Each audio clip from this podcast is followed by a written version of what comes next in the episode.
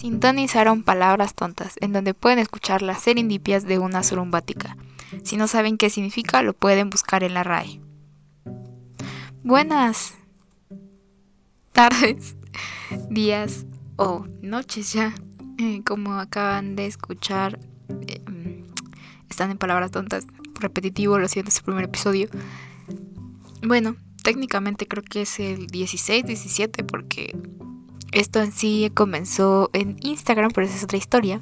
Y además ya no los van a encontrar, ya no hay registro de esos primeros episodios. Así que los pocos que escucharon, en verdad, siéntanse privilegiados ahora. En fin, eh, para el episodio número uno vamos a ver cómo es que Batman es el verdadero Joker. Y pues me podría aventurar a postular que Batman ha sido un mejor Joker que el propio Joker. Perdón por estos lapsus mentales que tengo.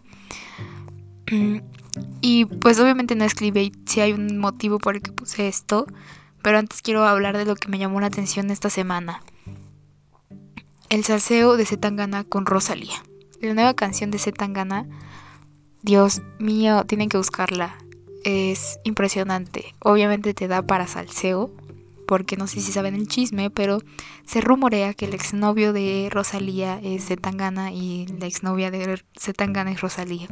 Entonces todas estas últimas canciones y discos de Corazón Roto de Zetangana es evidente que son para Rosalía.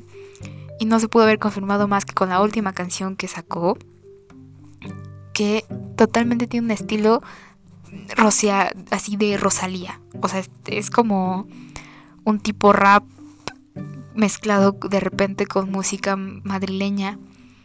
De hecho, hasta se escucha una voz súper española y madrileña de fondo, que es quien como que canta los coros, el estribillo, y es impresionante. O sea, técnicamente es una maravilla en producción, en letra, y más aún si estamos pensando en todo el salseo que implica que esa canción hable de un corazón roto. Y Rosalía es, ese, esa causa de corazón roto. Entonces, por favor, me encantaría que la buscaran y no sea la única que espera este chisme. Este salseo que, nos da el mundo de la farándula. Además de que pues se podrían escuchar una canción muy interesante de, de Zetangana que, que, que pues sí, sí ha mostrado calidad. Sí ha mostrado calidad, sinceramente.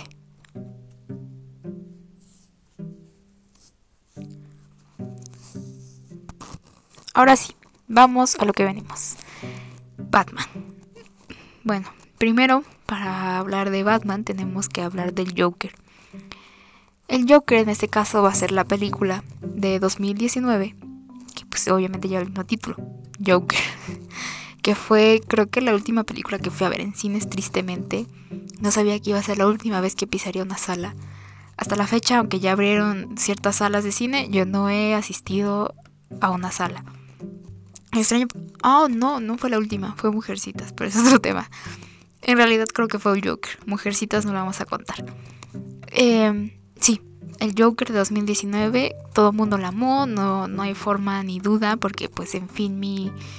Em, bueno, en IMDB creo que tiene 8 y en otras páginas, en otra plataforma creo que igual tenía un 8 o un 9 en la crítica y en pues la las culturas de masas, el público. Entonces fue muy aceptada la película, ¿no? Entonces, pues, ¿cómo no? Todo el mundo se quedó impresionado. En, la época que se estrenó, por octubre, agosto, no sé, octubre, es, fue la bomba en YouTube, un montón de videos explicando el final, explicando la película. Entonces todo esto es, es indudable que, que repercutió en la cultura pop de su momento y creo que va a permanecer un buen tiempo, ¿no? En los disfraces, la iconografía, todas las imágenes que se nos presentó en la película se impregnaron bastante, que obviamente es un trabajo de bueno, de montaje, de vestuario y de fotografía, por supuesto, porque hay imágenes que se nos quedaron clavadísimas como las escaleras, él disparándole al presentador y el camión, que fueron imágenes que se nos quedaron y si bien algunos usaron para memes, es más que obvio que, fue por, por un trabajo de fotografía de Lawrence Shared, espero no equivocarme, lo siento, no creo que alguno de ellos esté escuchando esto. Y pues por la dirección de Todd Phillips. Obviamente con la bueno, pues el papel estelar Joaquín Phoenix que se rifó. Pero hay que señalar una cosa. Warner Brothers aprendió algo por fin. No puede hacer un multiverso como el de Marvel Comics o Disney. Creo que últimamente se han esforzado demasiado por hacer un universo cinematográfico las grandes productoras porque pues es muy rentable. Sin embargo, no he visto otra empresa que haya ganado más en pues universos cinematográficos que Marvel en sí Disney con su película. Porque pues es que yo estoy ahí expectante esperando la nueva película y las escenas post crédito que te conectan con las demás, entonces te vuelve una necesidad enorme por ver todas las demás. Y DC desde los cómics se había caracterizado por otra cosa muy distinta a DC. El personajes oscuros, que es una introspección más fuerte en, en, sus demonios. Los villanos también son depravados. O sea, Joker tiene su disco de Killing Joker. Su, su disco. Perdón, su cómic de Killing Joker, que es súper fuerte. Lo que le hizo a Batgirl, si no me equivoco, también fue atroz. O sea, creo que son personajes muy fuertes. Y sus animaciones, creo que en, el área de animación, le super gana DC, o al menos los personajes de DC, a los de Disney. O sea, bueno, a los de Marvel. Porque obviamente Marvel ha optado por más una imagen como más family friendly y pues más estereotipado de sus personajes. En cambio DC es lo contrario, ¿no? Es como eres como el chico cool, oscuro, que lee DC y no el chico fresa nerd que el de Marvel. Y pues quisieron extrapolar ese esa imagen en el cine, pero con el mismo multiverso y al final esta conexión de pues una iluminación oscura para que los personajes sean más oscuros, pero al mismo tiempo un guion familiar, no creo lo mejor. O sea, no fueron las favoritas, los universo no han sido los favoritos. También que decidieran no conectar la serie de Flash con el universo cinematográfico fue como hay un poco choqueante para, para el público en general que pues evita que tome éxito las películas como universo compartido. Entonces por fin aprendió Warner Brothers, no sé qué pedo de haber elegido los productores, que el Joker llevaron esa bandera. Vamos a hacer un personaje oscuro que no esté conectado con lo demás, no importa, le debemos echar todas las ganas, al menos en esta película. Y se nota que le echaron ganas, totalmente. Y exploraron esa parte oscura. Si bien la clasificación como que sí deja entrar a niños de, no sé, 15 años, no, creo que no entraría un niño de 5, definitivamente. Son imágenes muy fuertes. No la vean niños. Entonces, se pudo arriesgar y eso nos encantó a todos y todos agradecimos, agradecemos que nos hayan dado un producto diferente dentro de este ya pues propio género mm, fantástico y de superhéroes que hemos tenido en este último, pues, no sé, mm, milenio, no sé si le dice así, década, disculpen, en esta última década. Entonces todo el mundo quedó asombrado por presentarnos primero un villano como protagonista, que no se había hecho antes, aunque yo tengo mi teoría de que la última película de Infinity War y es un protagonista villano. En fin, ese no es el tema. El tema es que el Joker revolucionó dentro de el género que se había estado presentando. Entonces todo el mundo quedó impactado, sobre todo por las partes finales. Que si no han visto la película, que para este punto me parece muy poco probable, pues pueden pausar esto y ir a ver el Joker porque voy a hacer un poco de spoilers. Sobre todo la parte final, porque cambia la perspectiva, ¿no? Nos damos cuenta que Arthur estaba como en su viaje psíquico, así psiquiátrico, con atención, no se había tomado sus, sus medicamentos y está como en su alucine, en su psicosis. Entonces el espectador queda como, what? O sea, lo que acabo de ver hace como media hora no es real, o sea, no tenía novia, qué onda, qué es real, qué no es real.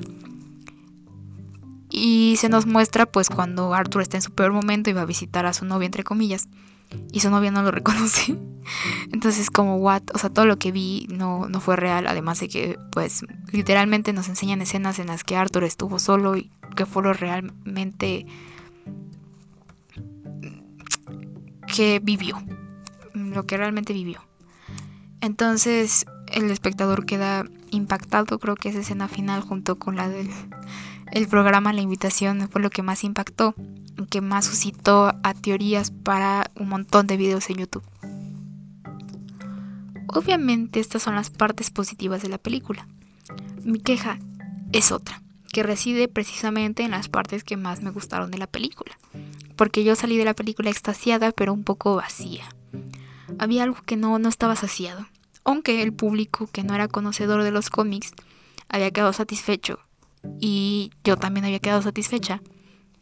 Habían cosas que no cuadraban, ¿no? Como el hecho de Batman, del pequeño niño, del pequeño Bruno Díaz.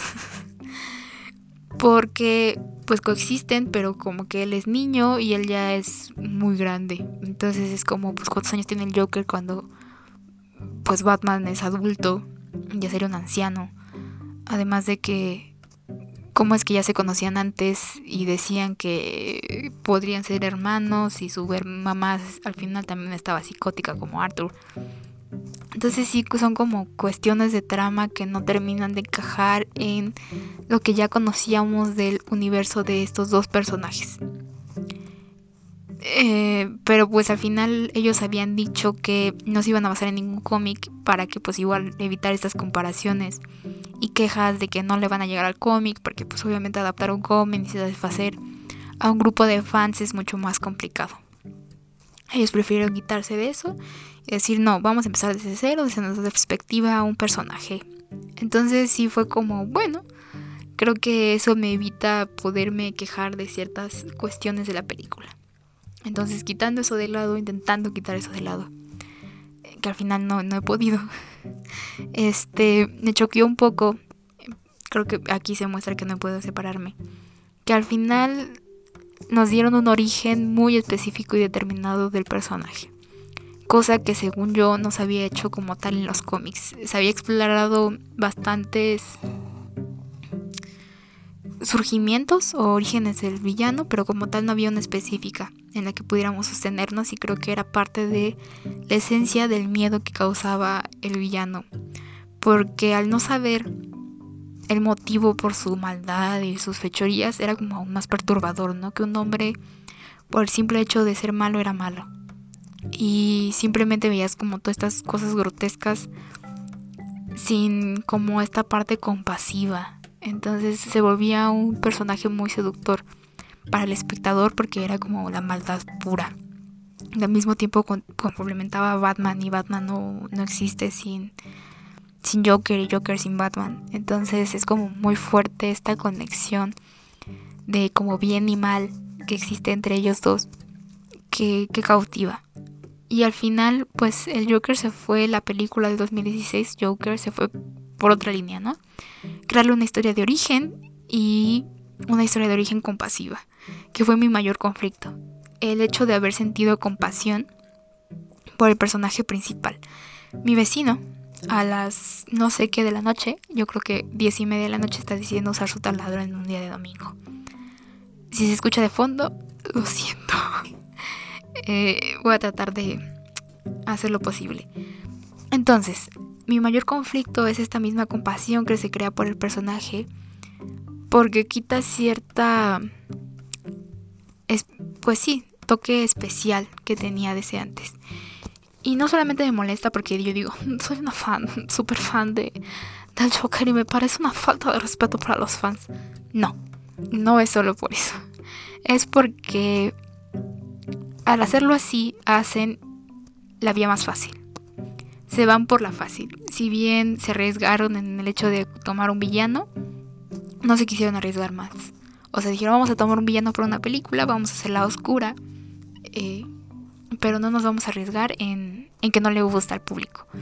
Entonces, ¿cómo aseguramos que el público se mantenga las horas que dura nuestra película?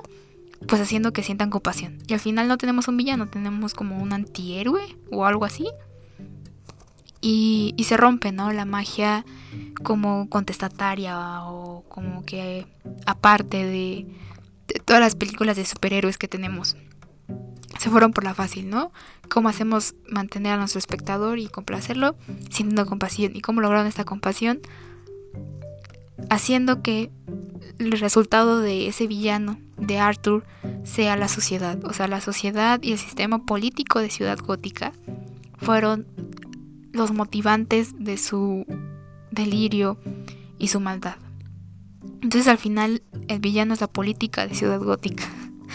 Porque la Ciudad Gótica es otro personaje. El personaje favorito para mí. Me encantó Ciudad Gótica como personaje algo que profundamente le hace falta a las adaptaciones de It. Porque si It sí da miedo y tiene unos diseños de personajes de payasos impresionantes, creo que algo que sería muy interesante adaptar en manera cinematográfica sería Derry como ciudad y personaje. Porque al menos en el libro toma un papel súper importante Derry. Porque Derry prácticamente es la casa de Id y se entiende demasiado de Id por medio de, de Derry y esa maldad y todo lo que ha causado, y no nada más a los niños, sino a un montón de niños. Entonces sería algo que le faltaría a, las entregas de Id, pero que tiene Joker. Y me encanta, ¿no? Que Ciudad Gótica sea un personaje, porque Ciudad Gótica ya es un personaje. Dicen Ciudad Gótica y uno automáticamente ya lo relaciona con el universo de Batman, con que Batman vive ahí. Entonces es algo súper reconocible que tiene su propio su propia identidad dentro de, los cómics. Entonces el hecho de que la tomen y la retomen como un personaje parece primordial. Pero al mismo tiempo esta misma ciudad es la que toma tanto protagonismo que hace al Joker un personaje por el cual sentir compasión. Porque al igual que la ciudad ha sido víctima de un sistema político. Y obviamente queda súper bien para el tema actual, ¿no? Y es para complacer a un espectador. Pero llegó lo mismo, no, no se quisieron arriesgar, no, no me dieron este extra a mí para sentirme satisfecha.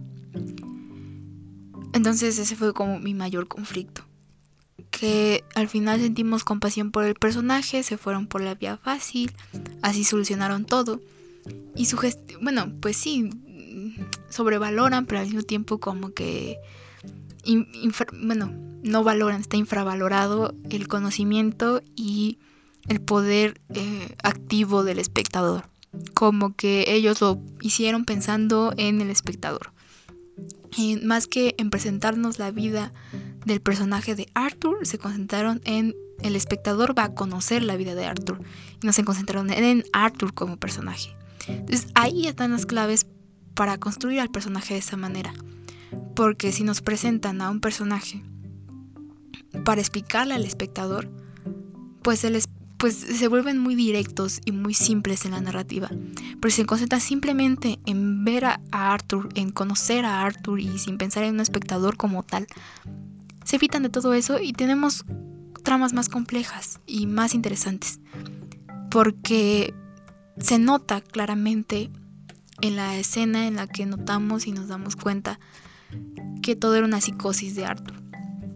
Porque son muy claros, nos muestran clips literales en la que hacen contraste con las tomas que nos presentaban durante la narrativa, ¿no? Todas nos vuelven a enseñar las escenas, pero con ausencia de su pareja, ¿no? Que él creía que era su pareja. Entonces, eso es para el espectador, no es para Arthur. O sea, no, o sea, no es ni es Arthur en sí es para el espectador, para que el espectador sepa que Arthur está en psicosis.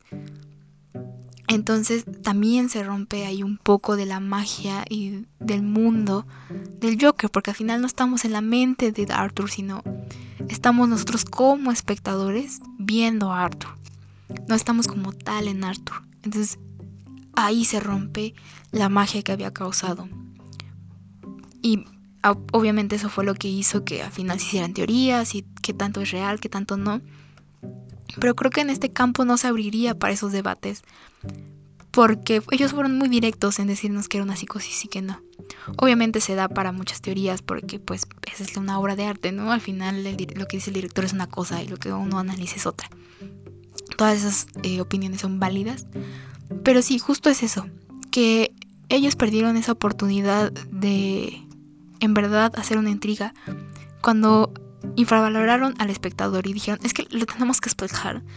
¿Qué pasó aquí? Porque si no, no va a entender. Entonces, como, no, tú hubieras arriesgado a que el espectador no entendiera. Porque al final no es la visión del espectador, sino la visión de Arthur. Y Arthur no está entendiendo lo que pasa. Porque pues no está en su línea racional. Entonces, esta escena tan directa y tan clara me fastidió, no me gustó. Esto noté y noté porque cuáles eran las fallas para mí que no me habían hecho estar satisfecha con Joker de 2019 cuando vi American Cycle, porque American Cycle la vi después de, eh, de Joker. American Cycle es una película del 2000, protagonizada por Christopher Nolan. Eh, Christopher Nolan, o oh, esperen, si es Christopher Nolan, sabía que no era. Disculpen, Christopher Nolan es el que hizo el universo, el antepenúltimo universo no en el que está, no, bueno, no en, los nuevos, bueno, el Batman de Ben Affleck ni el Batman de Robert Pattinson, sino Christopher Nolan cuando salió el otro Joker, que porque Joaquín Phoenix tenía una gran carga para poder llegar a los zapatos de ese Joker. Christopher Nolan creó el universo de Batman. Y el Batman de Christopher Nolan es Christian Bale. Christian Bale es que protagoniza eh, American Cycle. Se me cruzan los nombres.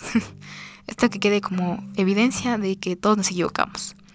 Sí, eh, Christopher Nolan hizo el universo de Batman, que enamora a muchos, protagonizado por Christopher Nolan, y Christopher Nolan a su vez protagonizó American Cycle, estrenada en el 2000. Cosa que no ganó mucha aceptación en el público ni en la crítica en su tiempo por todo lo que implicaba, ¿no? Por, por esta violencia tan cruda y personajes despiadados y el villano, ¿no? Pues un psicópata que no por el que no se siente tanta empatía porque simplemente ves esta maldad irracional que no entiendes por qué es así, pero es tan frío y horrible que, no, no te causa compasión alguna. Entonces, por eso está mi premisa. El Batman, Batman de Christopher Nolan es el verdadero Joker. Porque con, bueno, con American Cycle, eh, Christian Bale se arriesgó y la, bueno, las escritoras de guion y la directora se arriesgaron a presentarnos un personaje villano, totalmente villano. Y precisamente lo que más me gusta de American Cycle es a lo que le falta Joker él no infravalora al espectador y hacer que el espectador se esfuerce. Y más que pensar en que el espectador entienda, simplemente presentarnos al personaje principal, al personaje de Christian Bale, su vida. Solamente se encargan de eso. Entonces al final, al tener un narrador fijo y autodiegético que solamente es como la primera persona, se vuelve muy compleja la trama y entender qué es lo real y qué no porque todo es su perspectiva, entonces no tenemos de ningún otro personaje y no podemos asegurar que sea la verdad la visión que estamos teniendo como espectador. Porque esta trama es tan confusa al tener solamente una visión que pues primero lo vi sola la película y después la vi con, acompañada, ¿no? Entonces la primera vez que lo vi no recordaba el nombre del protagonista. Perfectamente puedo describir la historia, pero no puedo afirmar el nombre del protagonista, del personaje principal. Hasta la segunda vez que la vi recordé el nombre del protagonista. Y la persona con la que la vi no recordaba el nombre del protagonista y ahí se vuelve una enredadera de nombres. Porque precisamente eso es lo que se hace, lo hace confusa cuando intentas descifrar la trama que pasó y es parte de la crítica que, se hace eh, de los personajes eh, en este mundo, ¿no? Porque al final American Cycle fue basado en un libro que nos que se llama igual American Cycle de Brit Easton Ellis. Este que critica a la nueva élite creciente de ricos en Estados Unidos, unos niños ricos mimados que no saben nada de esfuerzos de la vida, que solamente se preocupan por comprar ropa de alta costura y verse guapos, y más que la empresa, son unos niños de papi y de mami, unos mis reyes despiadados, capitalistas. Entonces, justamente la crítica a esta nueva élite que hace pues el escritor. Entonces el hecho de que se confunden los nombres es eso, que todos son tan iguales y tan vacíos, que hasta entre ellos se confunden. Al final es parte de la trama y parte de la confusión, porque no sabes quién es quién, no sabes cuál es cuál. Espero no hacer tantos spoilers si no se quieren arriesgar. Pueden igual detenerse aquí y después regresar. Pero bueno, no les voy a decir cuál es el nombre del protagonista porque también les quitaría un poco de su trabajo como espectadores porque tenemos a este protagonista, va a ser spoiler, que no puede contener sus impulsos asesinos y llega al punto de asesinar a un compañero de trabajo. Llega un detective a buscar a su compañero de trabajo, entonces es como él evitando ser sospechoso del asesinato que claramente hizo él. Es súper interesante. En el camino evidentemente mata a otras personas, mujeres. Y ahí reside la mayor crítica de la película en su tiempo y ahora creo que es muy eh, vigente la crítica. Este, entonces uno simplemente ve su camino y espera verlo caer y ver cómo él mismo cae en su psicosis, en su necesidad asesina, que empieza a ser descuidado y más impulsivo. Entonces, como decís, impulsivo, es impulsivo, quiero verte caer, ¿no? Entonces ves esta decadencia eh, psicológica del personaje. Y eh, eso es lo que haces, simplemente ver cómo cae y ver lo perfecto que es y, lo hermoso que es la fotografía y la cinematografía en general, porque hacen unas construcciones de escena, unas tomas que también son narrativas, que también nos explican la historia, la icónica escena de él en el baño explicando su rutina de mañana y cómo es que se mantiene tan guapo y joven, es un trabajo maravilloso que también aporta al personaje y también nos explican. Cuando él está haciendo ejercicio mientras ve la masacre en Texas, él incómodamente viendo porno, todo eso nos construye al personaje. Escenas cinematográficas que nos narran al personaje. Entonces, aquí hay otra escena que también es simplemente la visión del protagonista que nos explica y nos narra cinematográficamente. Él está en una persecución porque ya es tanto sus impulsos que empieza a matar así gente al azar que nada que ver con él en la calle. Y con un arma así de bolsillo, una chiquitita, yo no sé de armas, pero un arma pequeñita. Empieza a disparar y a disparar a policías. Y dos patrullas, tres, le empiezan a perseguir y él corriendo a pie. Y le dispara. Y nunca se acaban las balas, como en película de acción dispara, pu, pu, pu, y, y, logra derribar las patrullas, como dos. Entonces es como súper impactante eh, esto, ¿no? Hasta uno como espectador se queda como un poco pasmado porque hasta el momento no nos habían enseñado pues escenas tan surreales y irreales del personaje que hasta el personaje voltea a ver su arma como de esto fue posible, o sea, mi arma pequeña disparó tantas balas y fue capaz de derribar dos patrullas. Entonces ahí es cuando uno nota que hay una inconsistencia entre lo que sucede y lo que él ve. A veces él habla y los personajes no le responden a lo que dice porque él confiesa sus crímenes, dice que quiere matar gente, pero los personajes no responden, ellos andan como que en su mundo, entonces puede haber dos líneas, ¿no? esta misma parte vacía y de pues superficialidad que existe en su mundo de nueva élite o que él está psicótico y realmente no está diciendo lo que cree que está diciendo. Pero nunca se nos muestra claramente ni evidentemente para el espectador, porque no intentan explicarnos a nosotros su mundo, simplemente estamos viendo su mundo. Y eso es lo más intrigante, que simplemente vemos su mundo y hasta nosotros nos quedamos duda que aunque es real y qué no es real porque estamos en la misma psicosis que el personaje principal. Me parece impresionante. Otra cosa, personaje principal, el villano en este caso, es un villano, un maldito. Creo que quien sienta compasión por ese personaje tiene que atenderse o analizar muy bien sus cuestiones morales.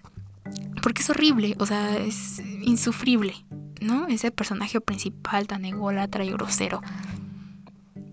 En verdad, creo que por la última, única, como que mínima compasión que podemos sentir por él es porque sí quiere controlar hasta cierto punto sus impulsos asesinos, pero no lo logra. Pero en todo lo demás es un prepotente niño rico. Entonces no, no su, pues sí, no infravaloran, no, pues sí, no, no pues sí, aceptan la, la inteligencia del espectador o al menos le piden al espectador que se esfuerce para entender la película y quedarnos tan confundidos como el personaje principal. Ese es el mayor acierto de American Psycho de 2000.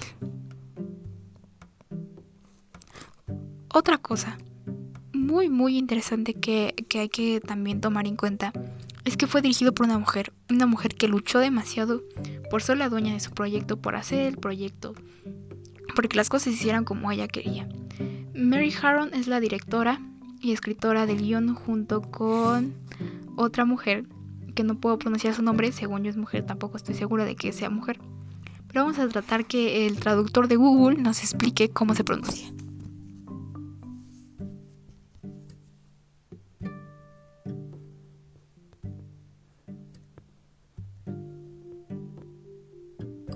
Turner.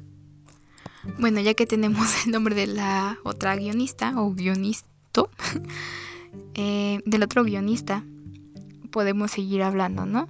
De, de Mary Harron, que fue la directora de esta película. Ella castió al, pues, pues a los protagonistas, a todo el cast. Y eligió a Christopher Nolan como protagonista. Christopher mira, sigo confundiendo a Christopher Nolan a Christian Bale, disculpen, como protagonista. Porque ella decía que tenía una mirada penetrante, ¿no? Que podía imponerse en una sala y causar miedo. Entonces los productores dijeron, mm, no sé, este proyecto de ese por sí es muy arriesgado, entonces no queremos arriesgarnos acá, no haya ventas. Mejor hay que escoger a Leonardo DiCaprio. Porque para esto Leonardo DiCaprio venía de hacer Romeo y Julieta, un exitazo y Titanic era como el hombre por excelencia para las niñas adolescentes en su época. Y justo eh, Christian Bale había audicionado para Romeo y Julieta o Titanic, alguna de esas dos, o en las dos, y se le había ganado Leonardo DiCaprio los personajes, entonces él estaba como que otra vez, otra vez tú Leonardo DiCaprio. Pero Mary Harron dijo, no, si no es Christian Bale, discúlpenme, no creo que esté listo Leonardo DiCaprio para este personaje. Pues sí, en esa época creo que Leonardo DiCaprio tenía una cara de bebé que, no quedaba para el personaje, un psicópata. Entonces ella dijo, miren, si no es Christopher Nolan, yo me salgo del proyecto. La sacaron del proyecto, eligieron a otro director. Este Leonardo DiCaprio empezó a grabar, dijo que sí a la primera, le encantó el guion. Pero no funcionaron. Ni el director ni Leonardo DiCaprio se entendieron. Al final los dos dejaron el proyecto. Y Mary Harron dijeron, dijo, yo sigo aquí, me encantaría hacer el proyecto, por favor, démelo. Entonces ella se arriesgó y volvió a tomar eh, las riendas del proyecto. Volvió a poner a Christian Bale como protagonista. Y comenzaron este viaje que se llama American Cycle. Y que fue una película grande. O sea, actualmente creo que ya quien no conozca American Cycle es un poco complicado porque también ya tuvo su renombre, pero en su época sí fue rechazada. Entonces, es ese trabajo femenino de mujeres muy interesante que, realizó pues eh, esta película que fue muy linda muy pues investigar su, su historia como película su producción es muy interesante. Pero tiene un pero. Muchas de las muertes son mujeres. Entonces esta mujer como ser vulnerable esta fue una de sus mayores críticas en su tiempo y creo que siguen válidas hasta ahora por el movimiento feminista. evidentemente hay una imagen de víctima de las mujeres. Entonces yo entro en conflicto como espectadora. Sentir o no sentir que me gusta una película. Sentirme culpable porque me gusta una película. Porque al final sí es una imagen de mujeres víctimas. Entonces una parte de mí defiende a la película diciendo, al final no glorifica ninguna de las acciones de este personaje cuando hace daño a mujeres. Al final no sientes compasión por el personaje, sino por las mujeres. Pero sigue siendo una imagen, pues, pasiva de una mujer. Entonces recuerdo la imagen de la prostituta. Que no sé si me van a censurar algo así en, alguna plataforma decir estas palabras. Pero es una mujer que es evidente su necesidad. Que solo acepta el empleo porque le hace falta el dinero.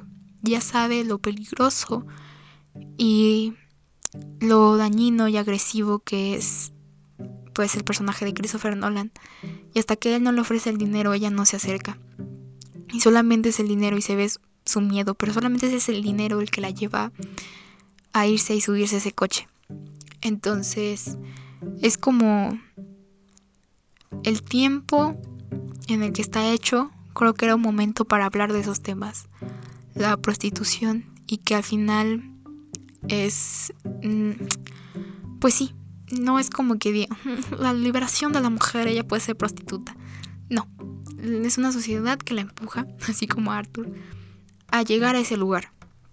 La falta de dinero, la falta de cosas, y no es como que ella esté tan cómoda. Se exponen a muchos riesgos y, y creo que era un momento para hablar de ellas. Y esta mujer, si bien fue parte de pues la historia horrible y una de las víctimas, da una pelea y es una parte de las escenas más fuertes de la película. Ella luchando y siendo fuerte. Que obviamente no es claro, porque pues al final es ella vulnerable. Pero que tenemos ese personaje. Entonces intento defender mi elección por la película de esa manera. Aunque al final siempre queda esta parte de la imagen de la mujer.